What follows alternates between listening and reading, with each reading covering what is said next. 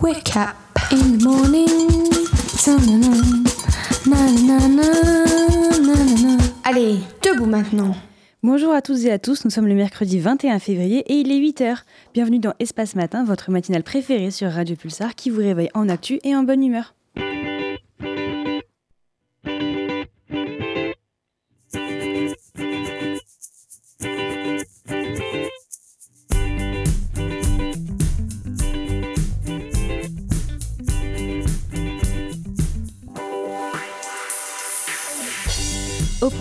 Programme du jour, Don et Colin reviennent sur la panthéonisation de Misak Manoukian qui a lieu aujourd'hui, puis PCB s'attaque à la déontologie dans le monde merveilleux du journalisme. Les étudiants de Poitiers réalisent pour certains leurs yeux d'ouverture à Radio Pulsar, et la semaine dernière, Louis et Victor ont arpenté les rues pour recueillir les impressions des habitants sur le remaniement ministériel. On écoutera aussi une interview d'Anne-Claire Lenné, directrice du festival Longueur d'onde réalisé par Radio Phoenix à Caen. En deuxième partie, notre spécialiste pop culture Kylian évoquera les annonces de Sony à propos du Spider-Verse, puis Quentin vous présentera la dernière comédie de Fred Cavaillé. C'est sans oublier votre sélection musicale et surtout le Flash Info qui sera un peu spécial aujourd'hui, présenté par Antoine et Colin.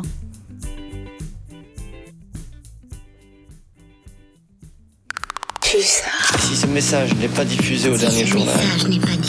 Si ce message, si ce message n'est pas diffusé au dernier journal. Voici l'actualité de ce mercredi 21 février 2024 et on démarre ce point d'actualité avec une étude du réseau Action Climat et de la Société française de nutrition publiée hier. Les Français devraient réduire de moitié leur consommation de viande qui est actuellement de 85 kg par an et par personne, soit deux fois plus que la moyenne mondiale.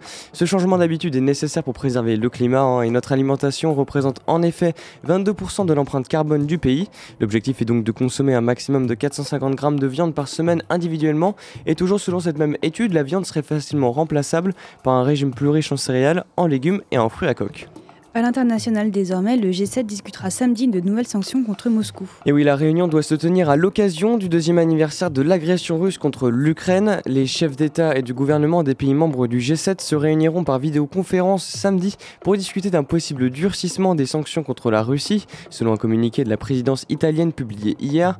Et le président ukrainien Volodymyr Zelensky assistera à cette réunion convoquée au moment où Kiev reconnaît vivre une situation extrêmement difficile pour ses forces privées de munitions et d'aide américaine et selon le ministre italien des Affaires étrangères Antonio Tajani, les sanctions peuvent être durcies, a-t-il déclaré sur la chaîne publique italienne.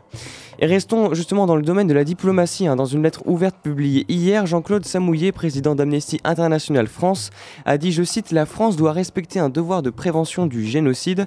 Cela implique notamment de ne pas fournir à Israël des moyens lui permettant de commettre des actes entrant dans le cadre d'un risque de génocide. Autrement dit, il incite Emmanuel Macron à suspendre la vente d'armes françaises à Israël. L'humanitaire demande au chef d'État de s'assurer qu'aucun matériel de guerre, de quelque sorte que ce soit, puisse être utilisé pour commettre ou faciliter des crimes de droit international pour l'ONG, les autorités israéliennes ont répondu de façon disproportionnée aux attaques perpétrées le 7 octobre par les terroristes du Hamas. Et avec 29 195 morts selon le ministère de la Santé gazaoui, en plus de 4 mois de guerre, la situation humanitaire dans l'enclave palestinienne est donc catastrophique. Et justement, en parlant du chef de l'État, Colin, le salon de l'agriculture approche des actes après les paroles sont attendues par les agriculteurs. Et oui, comme le veut la tradition, Emmanuel Macron a reçu les différents représentants des syndicats agricoles à l'Elysée hier à l'approche de l'ouverture du salon de l'agriculture ce samedi. Cela a donné lieu à une discussion constructive selon les jeunes agriculteurs. Toujours dans cette idée de dialogue, le préfet de la Vienne sera aujourd'hui en visite dans une exploitation. Il en profitera pour annoncer les mesures d'amélioration et de simplification locale. J'y reviendrai à 8h30. Et oui, toujours dans l'actualité, en France, plusieurs centaines de personnes se sont réunis hier dans la, soirée au Mont Valérien, près de Paris, hein, pour célébrer euh, le résistant Misak Manoukian et à ses compagnons français et étrangers sur leur lieu de fusillade par l'occupant allemand 80 ans plus tôt. Mais je ne m'avance pas plus sur ce sujet, un Colin et Dawn vont vous en parler davantage d'ici quelques minutes. Et on retourne dans le domaine de l'agriculture avec le plan Ecofito. Alors que l'exécutif doit rendre ses arbitrages sur l'avenir du plan Ecofito de réduction de pesticides, le directeur scientifique agriculteur de l'INRAE, Christian Hughes, rappelle qu'il est nécessaire et inévitable de changer de modèle en accompagnant les professionnels du secteur. Il devrait être dévoilé en janvier après des mois de travail et de concertation. Mais à la place, pour tenter de calmer la fronde des agriculteurs, le gouvernement a annoncé sa suspension à la dernière minute. Le plan Ecofito 2030, qui prévoit de réduire de 50% l'usage de pesticides en France durant cette décennie, connaît des temps troubles. En effet, avec la FNSEA, il est l'objectif de discorde et effréné et continue depuis la Grenelle de l'environnement de 2007. Enfin, dans l'actualité locale à Poitiers, des étudiants de l'université ont commencé le tournage d'un court-métrage. Oui, les étudiants du master assistant réalisateur de l'université de Poitiers ont commencé le tournage d'un court-métrage hier. Au programme, une journée aux couronneries et deux dans la forêt de Ligugé. Deux fois au cours de l'année, un projet comme celui-là est organisé. Hein. Le premier avait lieu en novembre dernier. Et pendant trois jours, les étudiants vont tourner la partie flashback. Après une première journée de tournage hier, deux autres auront lieu là-bas. Et le court-métrage devrait être disponible sur YouTube une fois terminé. Reste plus qu'à vous remercier de votre attention. Pulsar. Pulsar. Merci à vous deux, Colin et Antoine. On vous retrouve à 8h30. Donc aujourd'hui, si vous avez suivi une cérémonie un peu particulière, l'entrée au Panthéon de Misak Manoukian, et Colin veut justement revenir sur la vie du résistant. Je mourrai avec mes 23 camarades tout à l'heure, avec le courage et la sérénité d'un homme qui en a la conscience bien tranquille, car personne, car personnellement, je ne fais de mal à personne, et si je l'ai fait, je l'ai fait sans haine. Aujourd'hui, il y a du soleil, c'est en regardant le soleil et sa belle nature que j'ai tant aimé que je dirai adieu à la vie, à vous tous, ma bien chère femme et mes bien chers amis. Ce sont parmi les derniers mots de Misak Manoukian, poète, ouvrier et militant résistant communiste de la Seconde Guerre mondiale. Sur cette affiche rouge éditée par les nazis en 1944, il apparaît tout en bas, comme chef de bande. Misak est poursuivi pendant un long moment par les nazis, avant d'être attrapé, arrêté et enfermé à Fresnes, au Mont Valérien. C'est là-bas qu'il sera d'ailleurs exécuté le 21 février 1944. Les derniers mots que vous avez entendus au tout début de ma chronique, ce sont les mots qu'il a adressés à son épouse, Mélinée, dans une lettre touchante, qui sera sa dernière quelques heures après il mourra. Mais en fait, Michel Manoukian, Misak Manoukian ou Minouche rêvait d'une gloire littéraire. Qu'on pouvait, on pouvait d'ailleurs le retrouver à 20 ans, très régulièrement, à la bibliothèque Sainte-Geneviève, traversant la place du Panthéon. Il lisait tous les soirs, il, disait régulièrement le il régulièrement le soir après l'usine. Son seul but, c'était d'apprendre à parler français, d'être accepté par ce pays qu'il a décidé d'adopter. Arménien de naissance, Misak sera un immigré au service de la France. Ce petit orphelin, à l'âge de 9 ans, recueilli par une famille kurde avec son frère, connaîtra bien des démêlés. Envoyé dans un orphelinat chrétien au Liban, c'est là que Manouche de son petit nom commencera à apprendre le français, ce qui changera la vie à tout jamais. À la fin de la Première Guerre mondiale, on a besoin de main-d'œuvre pour reconstruire le pays. Les deux frères décident de débarquer en France, à Marseille, en 1924, pour travailler notamment dans les chantiers navals. C'est deux ans plus tard, en 1926, que son rêve de Paris se réalise. Sa rencontre avec Méliné en 1934, je la laisserai à Dawn, elle va vous en parler. Plus tard, tout va s'accélérer. Il va s'engager pour la France dans la résistance communiste. Il fera partie des troupes de la libération il sera fusillé par les Allemands au Mont Valérien. Michel Manoukian sera accueilli au Panthéon selon les désirs d'Emmanuel Macron. C'est donc euh, le moment de se souvenir de cette histoire, de ce héros de guerre qui s'est battu contre l'ennemi au péril de sa vie, de ce poète dont les écrits restent encore accessibles, fidèle à sa demande.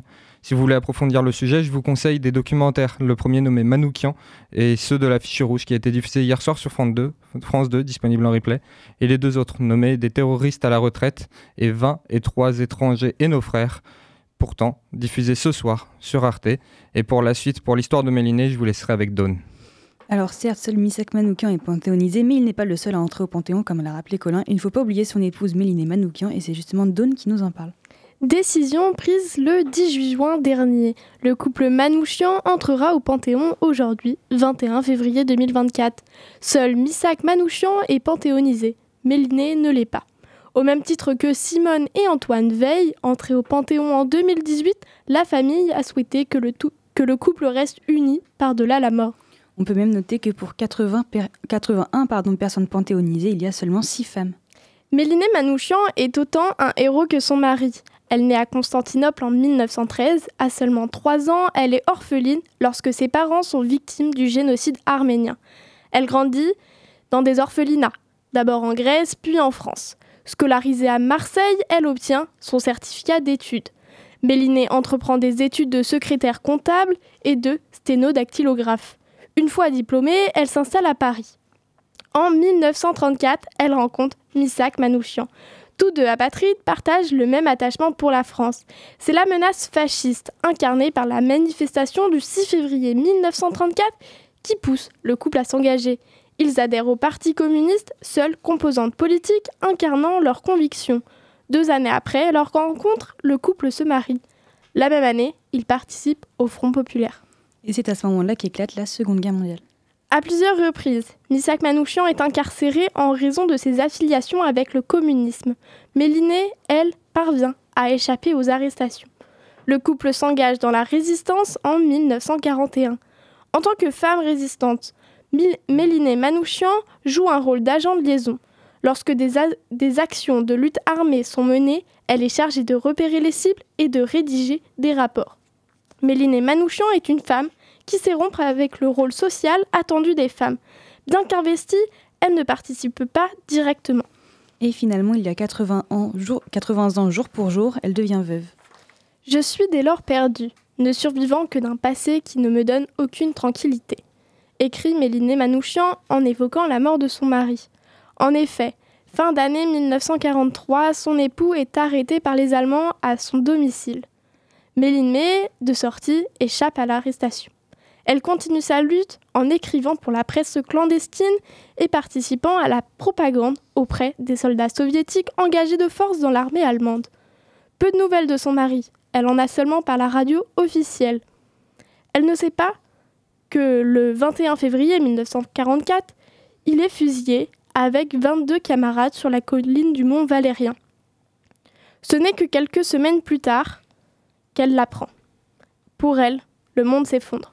La date n'a donc pas été choisie au hasard. Missak et Méliné Manouchian sont les premiers résistants étrangers et communistes à entrer au Panthéon.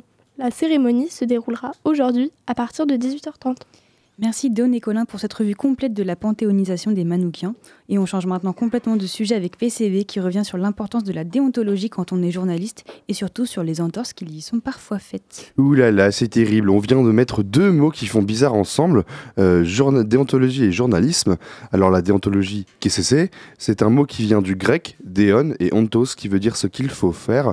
Alors d'après le dictionnaire Larousse en ligne, c'est, je cite, l'ensemble des règles et des devoirs qui régissent une profession, euh, la conduite de ceux euh, qui l'exercent, les rapports entre ceux-ci et leurs clients et le public. Dans le journalisme européen, la déontologie s'est régie par deux textes. Le premier, c'est la charte de Munich, autrement appelée la Déclaration des droits et des devoirs des journalistes, qui a été signée par des syndicats de journalistes en 1971. Et le second, c'est la charte d'éthique, professionnelle des journalistes, rédigée par le syndicat national des journalistes en France en 1918, modifiée en 1938, puis une dernière fois en 2011. Bon, voilà, on arrête les textes un peu relous, maintenant on va dans le concret. Une fois qu'on a dit ça, on n'a concrètement rien dit en fin de compte. La charte de Munich indique 10 éléments, dont voici quelques-uns le respect de la véracité des faits, la défense de la liberté d'information et de la critique, ou encore de l'interdiction du plagiat, de la calomnie, de la diffamation et d'accusations infondées. Aujourd'hui, dans le marasme d'informations qui est donné avec la course à l'information des médias mainstream, la déontologie est souvent attaquée, notamment par des personnes qui donnent l'idée de faire un travail journalistique, un travail de recherche de vérité, d'information, de confrontation. Les cas les plus emblématiques, c'est certainement attention, ça va être hyper étonnant que je tape sur eux, CNews et C8, quand même c'est fou. Hein. Voilà, hein, c'est qui, qui, aurait pu croire quand même qu'en 2024, je critique encore ces personnes-là? Ces deux chaînes font tout pour brouiller les pistes. Elles vont organiser des débats, présenter des faits, sans que rien ne soit sourcé. L'un des meilleurs exemples, c'est certainement lors du Daram de Crépol, où Thomas, un jeune garçon, avait été tué lors d'une altercation directement les chaînes présentaient la mort de ce jeune homme comme étant tué par des personnes issues de l'immigration, avant même que l'enquête ne soit terminée. On se souvient aussi du plateau offert quotidiennement à un certain Éric Zemmour, ben voyons, l'endroit où il a pu lancer des infamies, notamment en annonçant et en critiquant, il a été condamné pour ça d'ailleurs, que tous les migrants étaient des violeurs. Attention, ça ne veut absolument pas dire que les journalistes ne doivent pas porter de discours clivants ou forts, absolument pas. En revanche, il faut avoir l'honnêteté de dire d'où l'on vient et l'honnêteté intellectuelle d'assumer que l'on porte un discours clivant. Si on prend un exemple un peu d'actualité, les Jeux Olympiques par exemple et Paralympiques, c'est un événement important historique dont l'objectif c'est de faire briller au niveau international la France et son extraordinaire capacité d'accueil. On parle de ça sur tous les plateaux et plus l'été approche, plus on en parle, on n'est vraiment pas sorti de cette histoire. Mais de quoi est-ce qu'on parle finalement? Est-ce qu'on parle on parle de la préparation des athlètes françaises et français, de l'accueil qui sera fait aux délégations étrangères, de l'importance des Jeux paralympiques, de l'ambition du projet? Et surtout on parle de compétition en fantasmant notamment sur les performances françaises. En revanche, on parle beaucoup moins de l'impact planétaire et écologique euh, de cet événement, de la venue de milliers de personnes par avion, de la crise du logement que cela va induire, que l'on a demandé aux étudiantes et étudiants de quitter des logements du Crous pour pouvoir accueillir des personnes. On parle beaucoup moins du fait que l'on est en train d'exclure des personnes à la rue des rues de Paris, histoire que cela fasse plus propre lors des JO. Enfin, on ne s'interroge pas sur le côté malsain que connaît la compétition et l'envie de performance. Est-ce que dire cela, c'est un appel au boycott des JO Bien sûr que non, même si, bon, euh, à titre perso, ce sera non, quoi. Par contre, il semble important de porter ce discours. Ça permet à chacune et à chacun d'entre nous de nous positionner en connaissance de cause, et la déontologie du journalisme, elle est certainement là. Au-delà du militantisme, la question est davantage de la responsabilité du partage de l'information pour qu'un maximum de personnes puissent se positionner en ayant toutes les données en tête et en main. Merci beaucoup PCB et je pense que dans Espace Matin, on est une émission suffisamment déontologique. Donc en vrai, ça va. Maintenant, il est temps de s'aérer un peu la tête, et on vous propose d'écouter Nadia. C'est une artiste multiple qui penche plutôt vers la pop alternative et qui fusionne avec ses origines égyptiennes. Son dernier EP, She Boy, est sorti il y a un mois et on l'écoute tout de suite.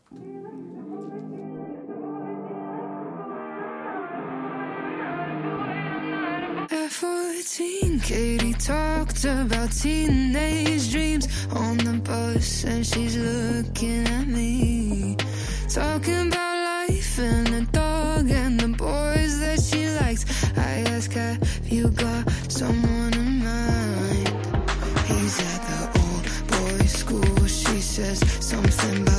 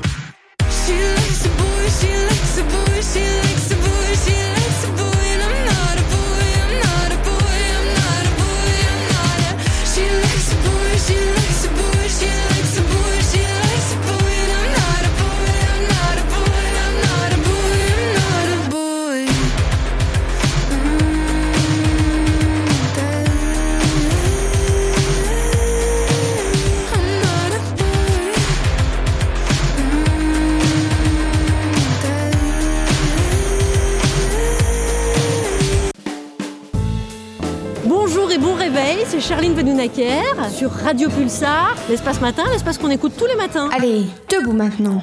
Et oui, de retour dans Espace Matin, où les étudiants en UE d'ouverture vous emmènent à la rencontre des Pictaviens. Suite à l'annonce du remaniement ministériel opéré par Gabriel Attal, Victor et Louis ont été à la rencontre des habitants afin de recueillir leurs impressions sur ce nouveau gouvernement.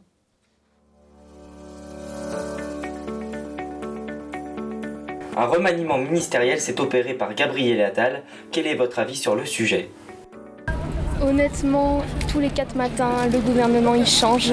On n'arrête pas de nous dire que tel ou tel ministre a fait telle bêtise, ce qui fait qu'il est problématique pour la société. Du coup, on le change pour au final que ce soit exactement le même scénario. Au final, ça change. Ça change jamais. Il y a plein de, questions euh, que les, Français voudraient aborder. Le gouvernement, il a un peu peur d'aller vers, vers ces questions-là. Le pouvoir d'achat, la- l'insécurité. Tu vois, ils font passer un peu la sécurité pour quelque chose qui est juste un sentiment. Alors que je pense que réellement, je pense que c'est quelque chose que beaucoup de gens vivent. Qu'on a encore des ministres pas assez compétents dans le domaine euh, sur lequel ils sont ministres. Euh, le remaniement ministériel, j'ai encore du mal à avoir du recul. Euh, Il y a beaucoup de têtes que je connais pas, donc c'est un peu difficile de donner un avis. Et je pense que ça fait du bien au gouvernement ben, qu'il y ait un nouveau ministre et du coup un remaniement au niveau de tous les ministres. Euh, malgré qu'il n'ait pas fait toujours les bons choix, franchement je pense que ça peut être pas mal euh, pour le futur. Quels sont pour vous les grands enjeux que le gouvernement devrait traiter dans l'immédiat Après, sur les grandes lignes euh, gouvernementales, euh, je dirais que l'écologie est très très absente. importante, et d'autant plus avec euh, les récents rapports du GIEC qui sont très alarmants. Et, et l'accès aux soins, je pense que c'est quand même très primordial actuellement. Aussi, ouais, la- la- au niveau de la ruralité, genre les gens de la ruralité sont vachement délaissés, les services. Bah, premièrement, l'écologie, qui, euh, on en parle beaucoup, euh, mais on n'en fait pas grand-chose. Je pense que ça, c'est l'enjeu euh, à long terme. qui nécessiterait des décisions et une planification sur une cinquantaine d'années. Et deuxième point, malheureusement, l'immigration, qui reste un problème avec des gens, des étrangers qui sont en souffrance qui, souffrent chez eux et on peut comprendre leur envie euh, de venir euh, vers entre guillemets les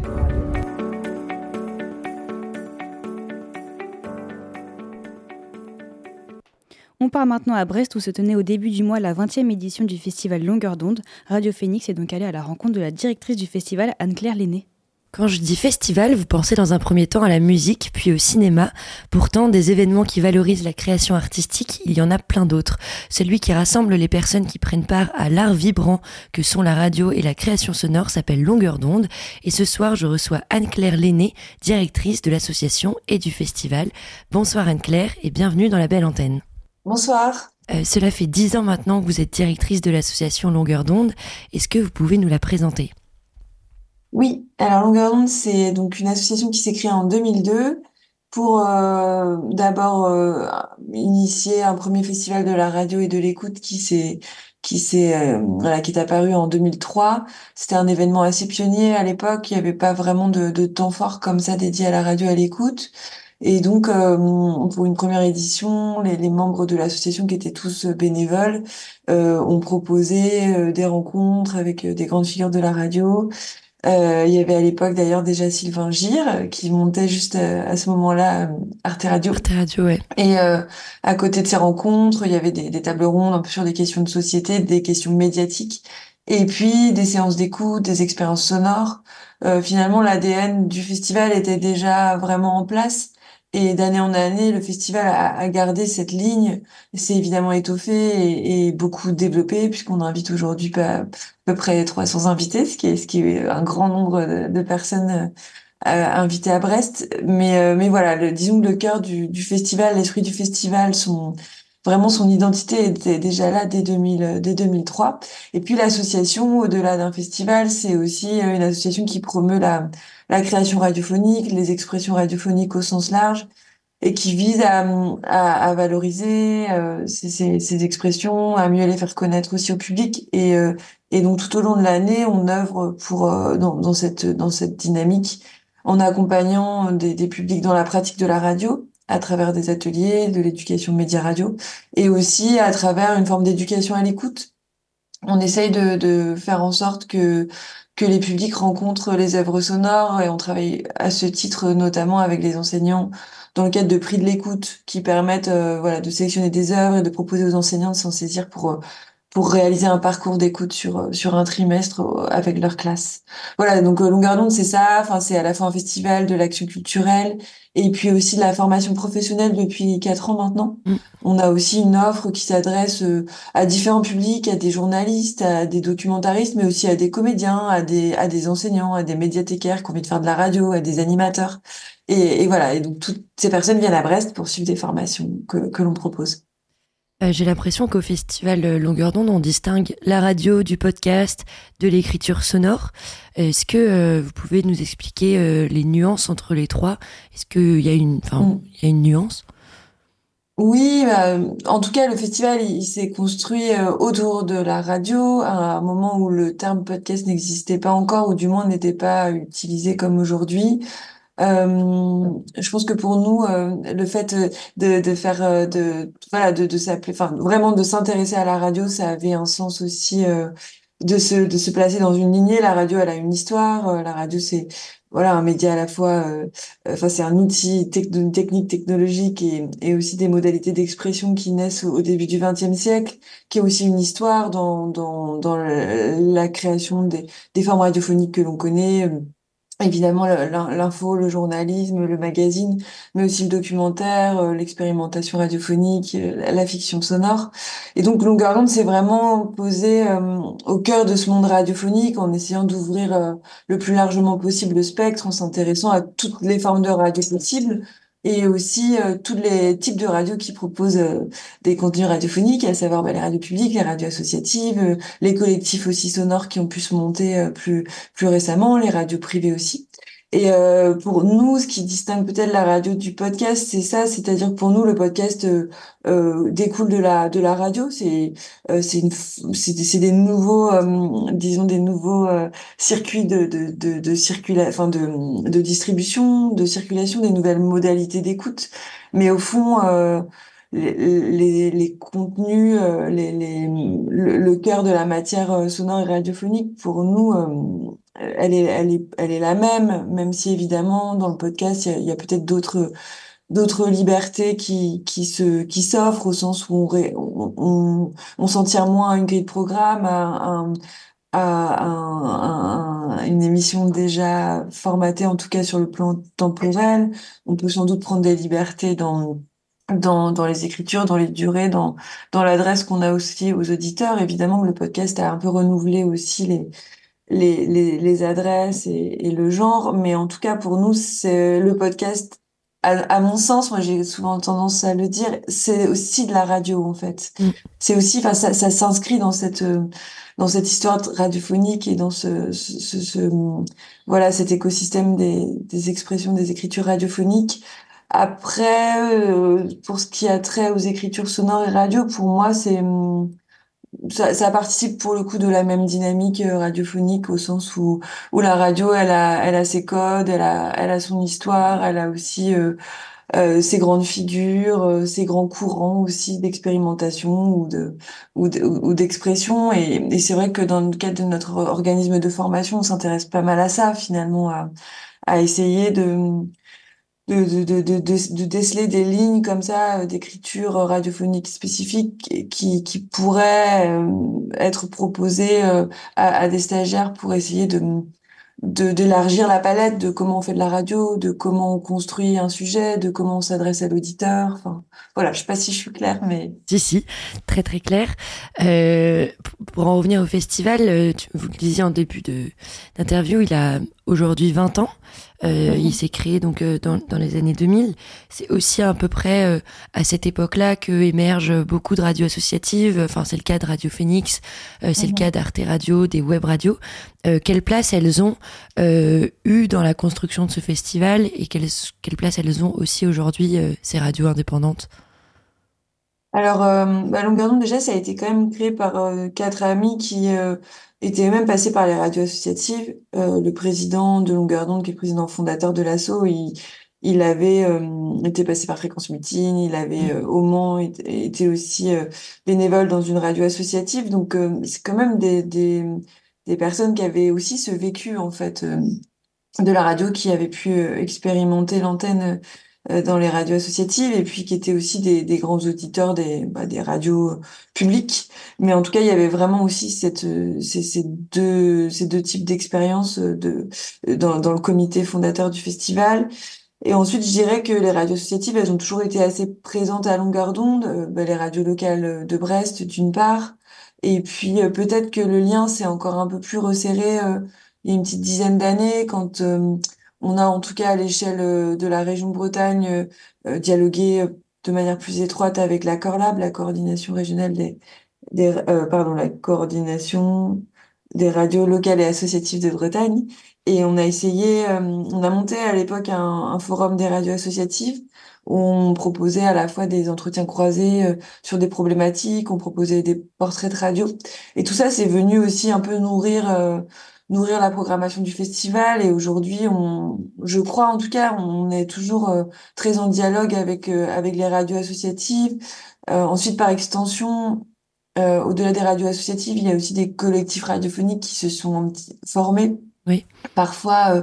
qui, qui ont monté une plateforme de podcast, une web radio. Donc on, on essaye de, de toujours de dialoguer avec ces, cette diversité d'acteurs, de, de, de, faire au mieux pour rendre compte de, de, de, de, des initiatives qui existent. On peut jamais tout dire et tout, tout mettre en lumière, mais en tout cas, pour nous, c'est hyper important de, de rester très à l'écoute. Par exemple, cette année, il y a un, une association brestoise qui, euh, dont, dont le projet, c'est d'embarquer des enfants malades euh, qui, sont, qui ont été hospitalisés et qui sont en phase un peu de convalescence euh, sur un bateau.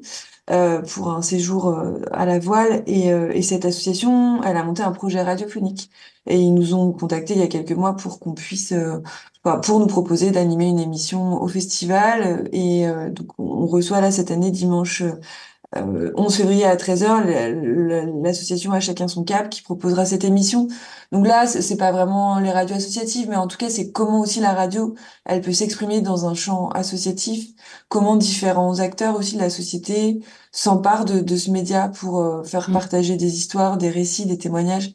Et c'est vrai qu'on essaye d'être hyper attentif à ça, et les radios associatives, là-dessus, elles ont un rôle hyper important, en fait, de, de vecteur aussi de de paroles, d'expression et, et voilà, on essaye de faire au mieux pour en rendre compte, mais il y a toujours une marge de progression possible, évidemment. Bah, merci beaucoup Anne-Claire. Euh, bah, bonne euh, bonne préparation du festival. Bah, à bientôt, à très bientôt. Oui, à bientôt. merci à vous et euh, bah, au plaisir de vous accueillir au festival. Merci beaucoup. Merci. Merci à Radio Phoenix pour cette interview, mais maintenant il est 8h30, vous écoutez toujours Espace Matin et c'est l'heure de vos actualités quotidiennes présentées par Antoine et Colin. Si ce message n'est pas diffusé au dernier journal. Si ce message, si ce message n'est pas diffusé au dernier journal. Et bonjour à toutes et à tous, et voici l'actualité. On démarre euh, avec une étude du réseau Action Climat et de la Société française de nutrition publiée hier. Les Français devraient réduire de moitié leur consommation de viande, qui est actuellement de 85 kg par an et par personne, soit deux fois plus que la moyenne mondiale. Ce changement d'habitude est nécessaire pour préserver le climat. Derrière notre alimentation représente en effet 22% de l'empreinte carbone du pays. L'objectif est donc de consommer un maximum de 450 grammes de viande par semaine individuellement et toujours selon cette même étude, la viande serait facilement remplaçable par un régime plus riche en céréales, en légumes et en fruits à coque. À l'international maintenant, le G7 discutera samedi de nouvelles sanctions contre la Russie. Oui, la réunion doit se tenir à l'occasion du deuxième anniversaire de l'agression russe contre l'Ukraine. Les chefs d'État du gouvernement et pays membres du G7 se réuniront par vidéoconférence samedi pour discuter d'un possible durcissement des sanctions contre la Russie, selon un communiqué de la présidence italienne publié hier. Euh, le président ukrainien Volodymyr Zelensky assistera à cette réunion convoquée au moment où Kiev reconnaît vivre une situation extrêmement difficile pour ses forces, privées de munitions et d'aide américaine. Et selon le ministre italien des Affaires étrangères Antonio Tajani, les sanctions peuvent être durcies, a-t-il déclaré sur une chaîne publique italienne. Et restons dans le domaine de la diplomatie. Hein. Dans une lettre ouverte publiée hier, Jean-Claude Samouillet, président d'Amnesty International France, a dit, je cite, La France doit respecter un devoir de prévention du génocide. Cela implique notamment de ne pas fournir à Israël des moyens lui permettant de commettre des actes entrant dans le cadre d'un risque de génocide. Autrement dit, il incite Emmanuel Macron à suspendre la vente d'armes françaises à Israël. L'humanitaire demande au chef d'État de s'assurer qu'aucun matériel de guerre, de quelque sorte que ce soit, puisse être utilisé pour commettre ou faciliter des crimes d'un droit international et pour l'ONG, hein, les autorités israéliennes ont répondu de façon disproportionnée aux attaques perpétrées euh, le 7 octobre par les terroristes du Hamas, avec 29 195 morts selon le ministère de la Santé gazaoui. En plus de 4 mois de guerre, la situation humanitaire de l'enclave palestinienne est donc catastrophique.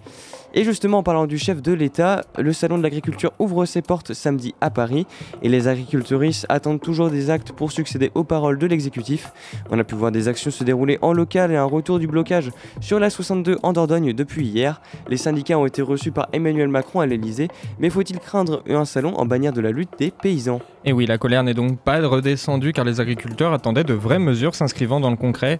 C'est alors que le Salon international de l'agriculture doit ouvrir ses portes ce samedi 24 février à Paris que les syndicats majoritaires comme la FNSEA ont décidé de montrer localement leur présence, et notamment avec un appel à manifestation ce vendredi dans la capitale, avec une trentaine de tracteurs pour quelques milliers d'agriculteurs qui se dirigeront du métro Sèvres-le-Courbe en direction du lieu où se tient le salon. Selon une information relayée par BFM TV, Île-de-France, l'intersyndicale composée de la FNSEA et des jeunes agriculteurs indique que leur but n'était pas de faire peur, mais de marquer le coup, précisant, je cite, organiser une manifestation en amont car il faut que le salon reste le salon, c'est-à-dire un moment d'échange avec le public et les partenaires. Fin de citation. Comme tous les ans à l'approche de cet événement, les principaux syndicats d'agriculteurs ont rencontré le président de la République hier au Palais de l'Élysée. Il ressort de ce rendez-vous une volonté de maintenir la pression selon les mots du secrétaire général des jeunes agriculteurs. Malgré cela, on a pu voir à l'issue de cet échange un communiqué sur leur compte X où le syndicat note avoir eu une conversation constructive avec la période, pardon, dans cette période de mobilisation. Cette discussion s'inscrit aussi en local dans la Vienne où le préfet se rendra aujourd'hui sur euh, une exploitation afin de visiter un élevage bovin, mais aussi dans le but d'échanger avec des éleveurs, des agriculteurs et des représentants des syndicats. L'idée, selon le cabinet du préfet, est de poursuivre le dialogue alors que l'exécutif annoncera les premières mesures de simplification nationale. Le préfet, lui, présentera les premières mesures de simplification locale. Et on va rester dans le domaine de l'agriculture avec le plan Ecofito. Et oui, alors que l'exécutif doit rendre ses arbitrages sur l'avenir du plan Ecofito de réduction des pesticides, le directeur scientifique agriculture de Christian Hugh, rappelle qu'il est nécessaire et inévitable de changer de modèle en accompagnant les professionnels du secteur. Il devrait être dévoilé en janvier après des mois de travail et de concertation, mais à la place, pour tenter de calmer la fronde des agriculteurs, le gouvernement a annoncé sa suspension à la dernière minute. Le plan Ecofito 2030, qui prévoit de réduire de 50% l'usage des pesticides en France durant cette décennie, connaît des temps troubles hein. avec la FNSEA. Il est l'objet de discorde effréné et continue depuis la Grenelle de l'environnement de 2007. Et enfin, dans l'actualité locale, des étudiants de l'université de Poitiers ont commencé le tournage d'un court métrage. Et oui, les étudiants du master assistant réalisateur de l'université de Poitiers ont commencé le tournage d'un court métrage hier. Deux fois au cours de l'année, un projet comme celui-là est organisé, hein, sachant que le premier avait lieu en novembre dernier. Et pendant trois jours, les étudiants vont donc tourner la partie flashback. Et après une première journée de tournage hier aux couronneries, deux autres auront lieu dans la nuit de forêt de Ligugé. Le court métrage devrait être disponible sur YouTube une fois terminé. Reste plus qu'à vous remercier de votre attention. Pulsar. Pulsar. Merci Colin et Antoine, on vous réécoute à 9h pour clôturer cette matinale. Mais on a encore un peu de temps avant, donc musique. Nick Ward est un auteur-compositeur écossais qui oscille entre folk, pop et new wave. On vous invite à le découvrir avec son tout dernier titre sorti hier, Gimme.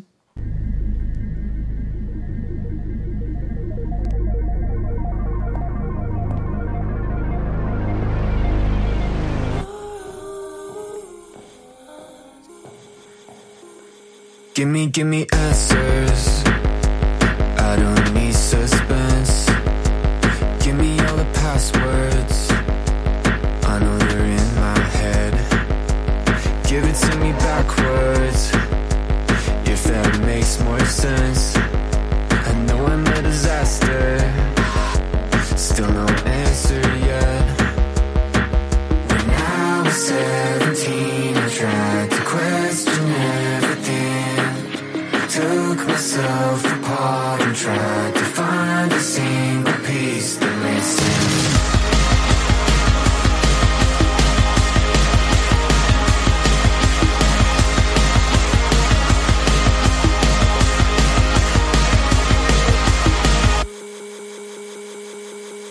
Give me,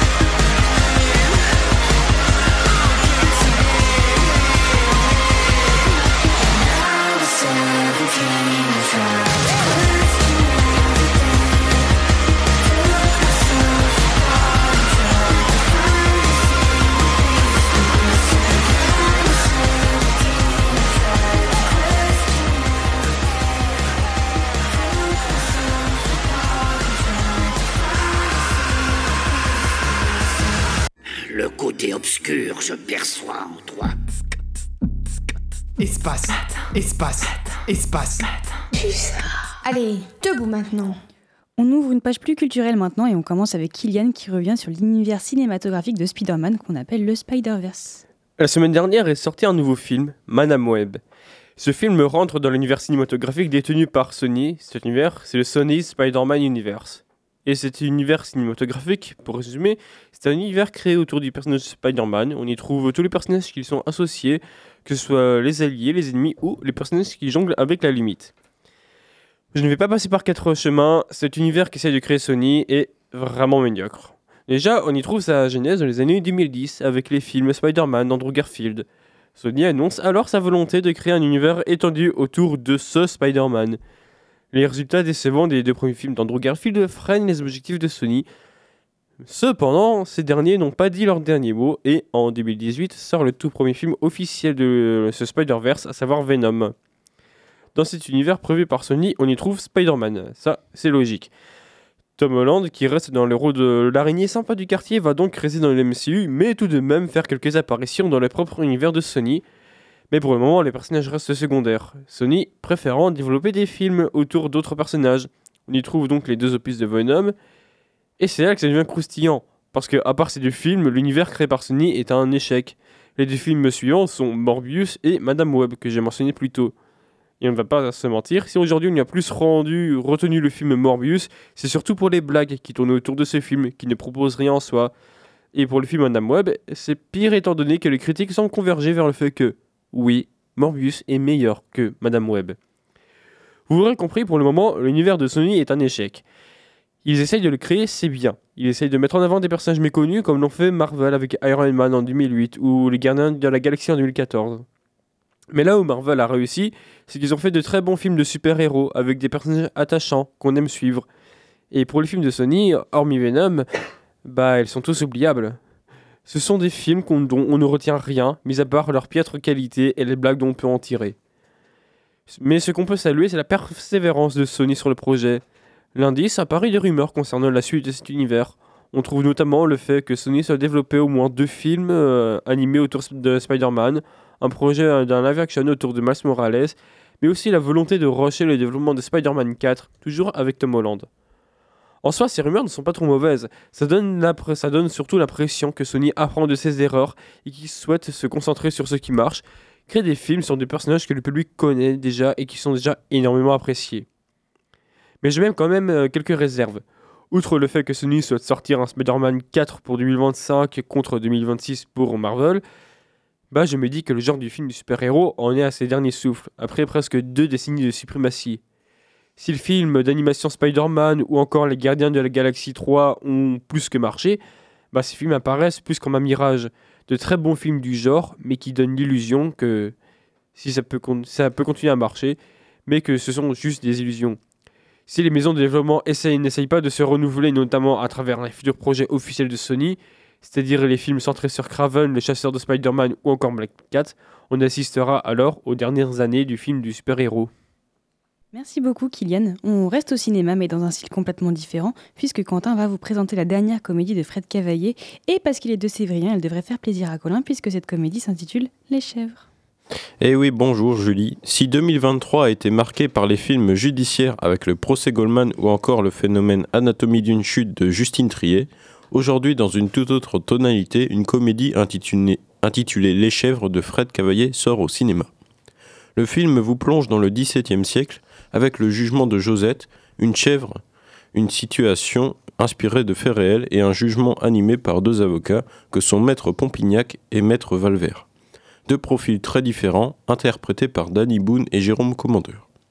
Danny Boone, après Mon crime de François Ozon, autre film judiciaire, Murder Mystery 2 et la création de La vie pour de vrai, interprète un avocat assez négligé et de qualité très mitigée mitigé étant aussi le mot qui conviendrait pour définir les derniers rôles de l'acteur au cinéma.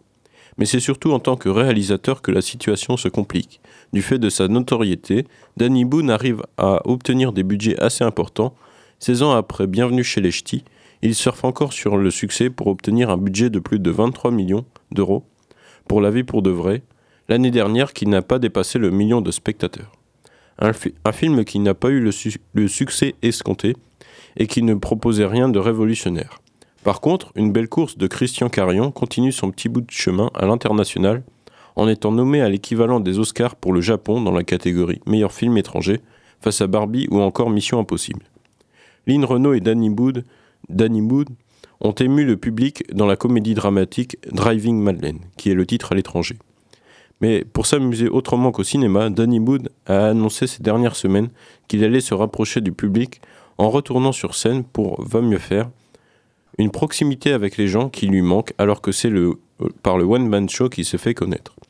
Son spectacle est en cours d'écriture, il traitera avec humour de l'actualité à partir de janvier 2025. Désormais, après le phénomène comique Paul Mirabel qui a affolé la vente des billets pour son spectacle, c'est au tour de Danny Moon avec un engouement à la moyenne d'âge légèrement supérieur. Ce sera mis en scène par Isabelle Nanty.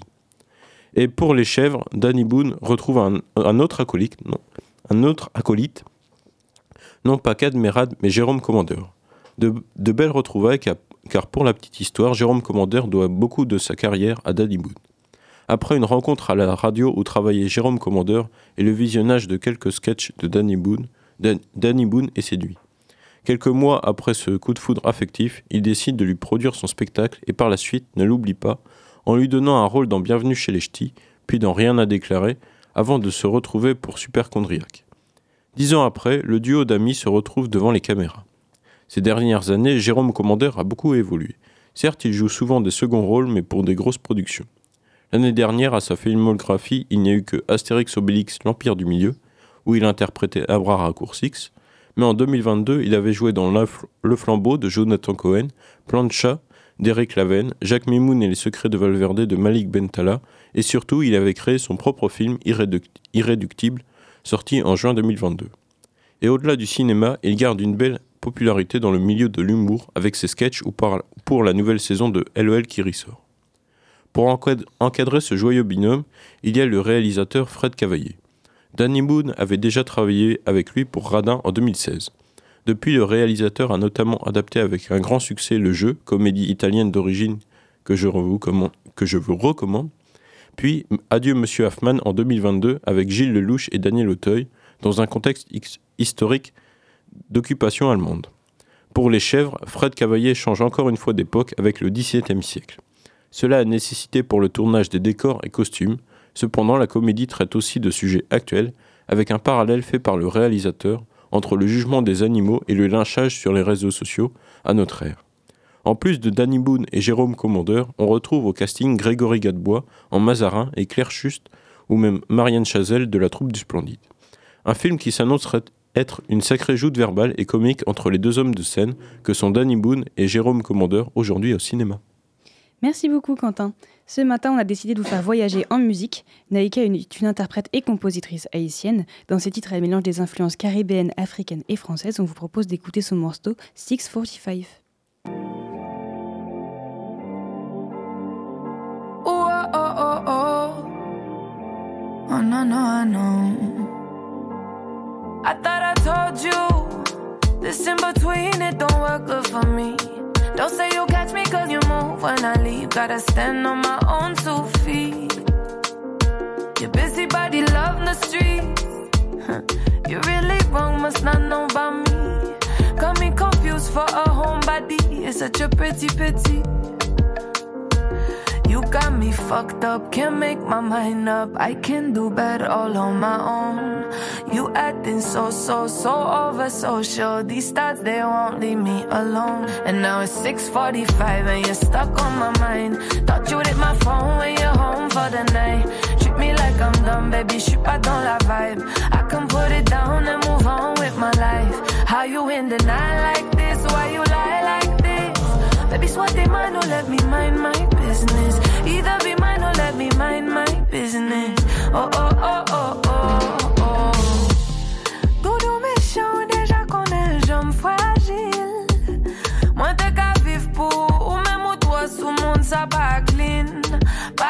Pas dim, no, I never thought that you could even play like that.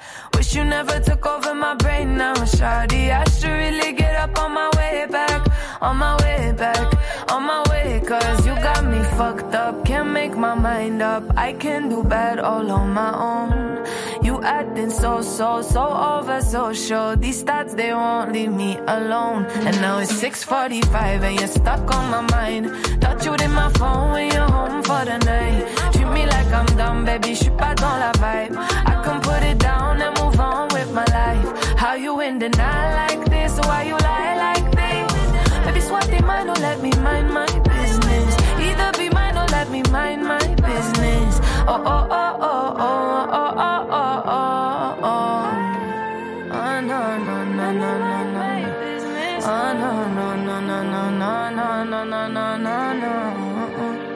And now it's 6:45 and you're stuck on my mind. Thought you would in my phone when you're home for the night. Treat me like I'm dumb, baby, je suis pas dans la vibe. I can put it down and move on with my life. How you in the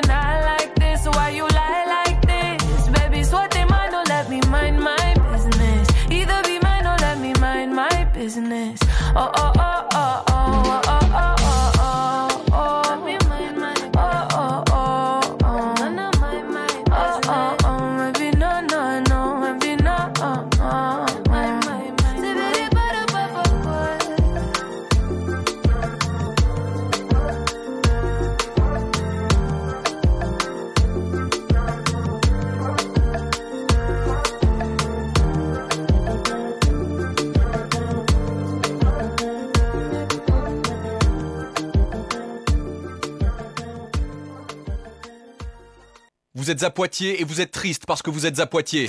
Et puis tout à coup. Vous êtes bien dans l'espace matin. Poitiers devient une fête. Allez, debout maintenant. Décidément, on avait beaucoup de choses à dire sur les films aujourd'hui, puisque Gabin vous invite à réfléchir sur la présence importante des biopics dans les cinémas. Bonjour à toutes et à tous. Alors pourquoi est-ce que les biopics, on a l'impression que soit c'est un chef-d'œuvre absolu, soit ça brasse énormément de vent. Alors d'abord, on va parler euh, de l'aspect musical des biopics, car après tout, les biopics, ça relance des carrières. Et oui, regardez, Elvis Presley, gros drama sur lui, il sortait avec des mineurs, etc. Le biopic est sorti, tout d'un coup, un regain d'énergie envers Elvis Presley.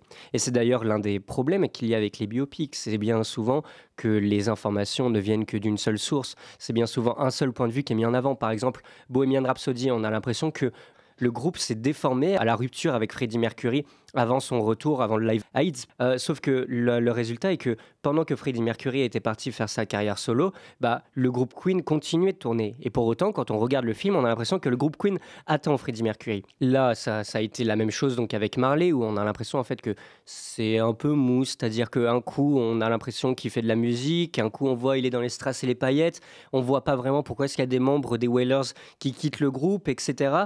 Non, franchement, c'est les, les biopics musicaux, en fait, bien souvent, ça nous déçoit parce que ça n'aborde pas réellement euh, ce qu'on peut nous voir. C'est-à-dire que, par exemple, on peut avoir plus de palpitations avec un documentaire de Seb Lafrite qu'en ayant vu un biopic sur Bob Marley, rajoutons-le.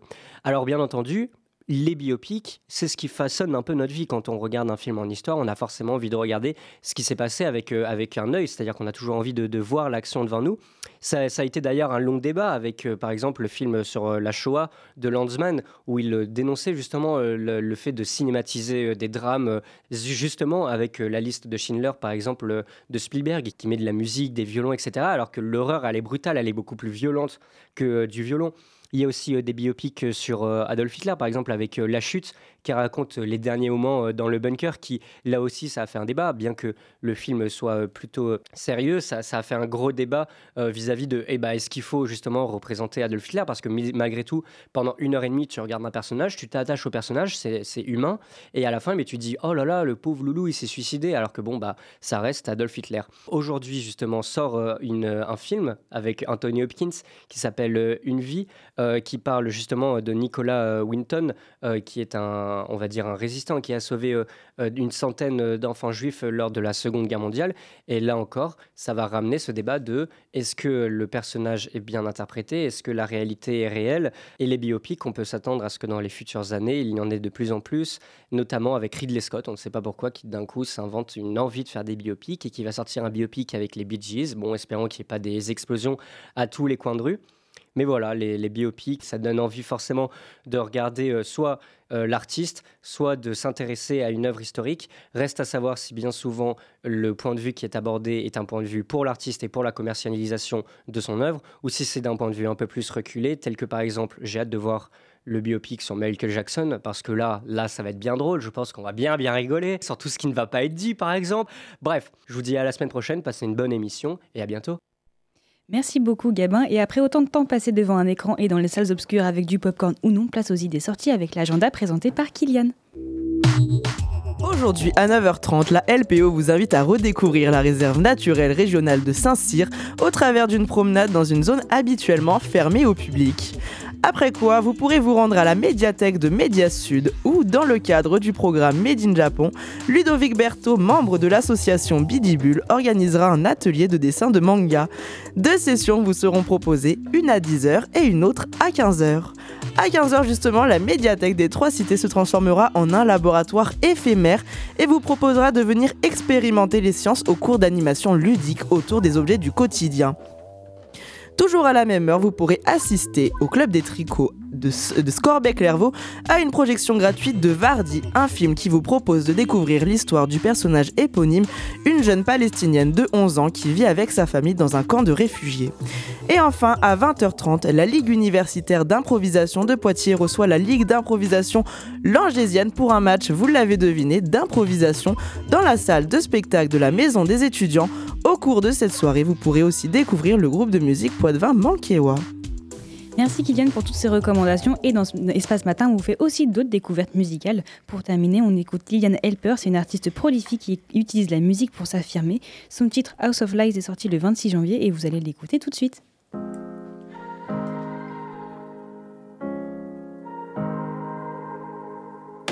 I think I just broke my heart again. When I worked so hard I let you get underneath my skin. Thought you cared for a moment. I trusted you once, you said you're sorry. Trusted you twice, now baby, I'm sorry. You never cared, not for a moment.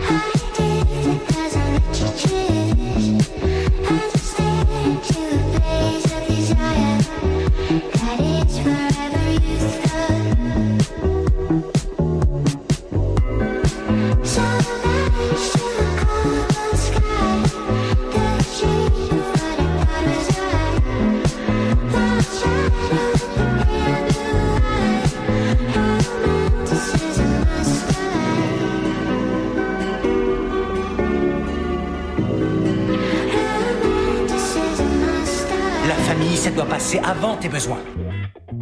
T'écoutes Espace Matin Ouais, Radio Pulsar, c'est la famille. Allez, debout maintenant. Vous venez d'entendre un extrait du morceau Drifting de Night Tapes, mais il est 9h et pour terminer cette émission, on écoute le flash info d'Antoine et Colin. Si ce message n'est pas diffusé au dernier journal. Si ce message, si ce message n'est pas diffusé au dernier journal. Bonjour euh, Julie, bonjour à toutes et à tous. Et dans l'actualité de ce mercredi, euh, une étude du réseau Action Climat et de Société Française de Nutrition publiée hier, les Français devraient réduire de moitié leur consommation de viande qui est actuellement de 85 kg par an et par personne, soit deux fois plus que la moyenne mondiale. Ce changement d'habitude est nécessaire pour préserver le climat. Notre alimentation représente en effet 22% de l'empreinte carbone du pays. L'objectif est donc de consommer un maximum de 450 g de viande par semaine individuellement et toujours selon cette même étude, la viande serait facilement remplaçable par un régime plus riche en céréales, en légumes et en fruits à coque.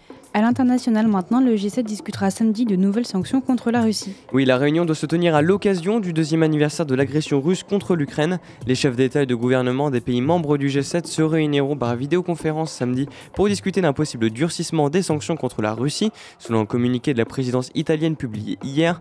Le président ukrainien Volodymyr Zelensky assistera à cette réunion convoquée au moment où Kiev reconnaît vivre une situation extrêmement difficile pour ses forces, privées de munitions et d'aide américaine. Et selon le ministre italien Affaires étrangères Antonio Tajani, les sanctions peuvent être durcies, a-t-il déclaré sur une chaîne publique italienne. Et restons dans le domaine de la diplomatie. hein. Dans une lettre ouverte publiée hier, Jean-Claude Samoulier, président d'Amnesty International France, a dit, je cite, La France doit respecter un devoir de prévention du génocide. Cela implique notamment de ne pas fournir à Israël des moyens lui permettant de commettre des actes entrant dans le cadre d'un risque de génocide. Autrement dit, il incite Emmanuel Macron à suspendre la vente d'armes françaises à Israël. L'humanitaire demande au chef d'État de s'assurer qu'aucun matériel de guerre, de quelque sorte que ce soit, puisse être utilisé pour commettre ou faciliter des crimes de droit international. Pour l'ONG, les autorités israéliennes ont répondu de façon disproportionnée aux attaques perpétrées le 7 octobre par les terroristes du Hamas, avec 29 195 morts selon le ministère de la Santé gazaoui, en plus de 4 mois de guerre. La situation humanitaire de l'enclave palestinienne est donc catastrophique. Et justement, en parlant du chef de l'État, Colin, le salon de l'agriculture approche des actes après les paroles, sont attendus par les agriculteurs. Et oui, comme le veut la tradition, Emmanuel Macron a reçu les différents représentants des syndicats agricoles à l'Elysée hier, à l'approche de l'ouverture du Salon de l'agriculture ce samedi. Cela a donné lieu à une discussion constructive selon les jeunes agriculteurs. Toujours dans cette idée de dialogue, le préfet de la Vienne sera lui aujourd'hui en visite dans une exploitation. Il en profitera pour annoncer les mesures d'amélioration et de simplification locale. Et on va rester dans le domaine de l'agriculture avec le plan Ecofito. Et oui, alors que l'exécutif doit rendre ses arbitrages sur l'avenir du plan Ecofito de réduction des pesticides, le directeur scientifique agriculture de l'INRAE, Christian Hughes, rappelle qu'il est nécessaire et inévitable de changer de modèle en accompagnant les professionnels du secteur. Il devait être dévoilé en janvier après des mois de travail et de concertation, mais à la place, pour tenter de calmer la fronde des agriculteurs, le gouvernement a annoncé sa suspension à la dernière minute. Le plan Ecofito 2030 qui prévoit de réduire de 50% l'usage des pesticides en France durant cette décennie connaît des temps troubles hein, avec la FNSEA qui, est l'objet de discorde effrénée et continue depuis la Grenelle de l'environnement de 2007. Et enfin, dans l'actualité locale, à Poitiers, des étudiants de l'université ont commencé le tournage d'un court-métrage. Et oui, les étudiants du master assistant réalisateur de l'université de Poitiers ont commencé le tournage d'un court-métrage hier, deux fois au cours de l'année. Un projet euh, comme celui-là est organisé, sachant que le premier avait lieu en novembre dernier. Et pendant trois jours, les étudiants vont donc tourner la partie flashback. Et après une première journée de tournage hier aux couronneries, deux autres auront lieu de nuit dans la forêt de Ligugé. Le court-métrage devrait être disponible sur YouTube une fois terminé. Il ne me reste plus qu'à vous remercier de votre attention. Pulsar. Merci à toutes et à tous d'avoir suivi cette émission. Je remercie aussi tous nos chroniqueurs et chroniqueuses, Antoine, Colin, Dawn, Kylian, Quentin, Gabin, Kylian et PCB qui s'occupaient également de la technique et c'était Julie à l'animation. Au programme de ce midi, l'émission Tout Confort du Confort Moderne et Séquence Midi présentée par Anaïs. Espace Matin vous souhaite une bonne journée et à demain. Je sais pas vous, mais j'ai une patate, moi, ce matin. Ouais, c'est pas faux. Espace. Espace. Espace. Allez, debout maintenant.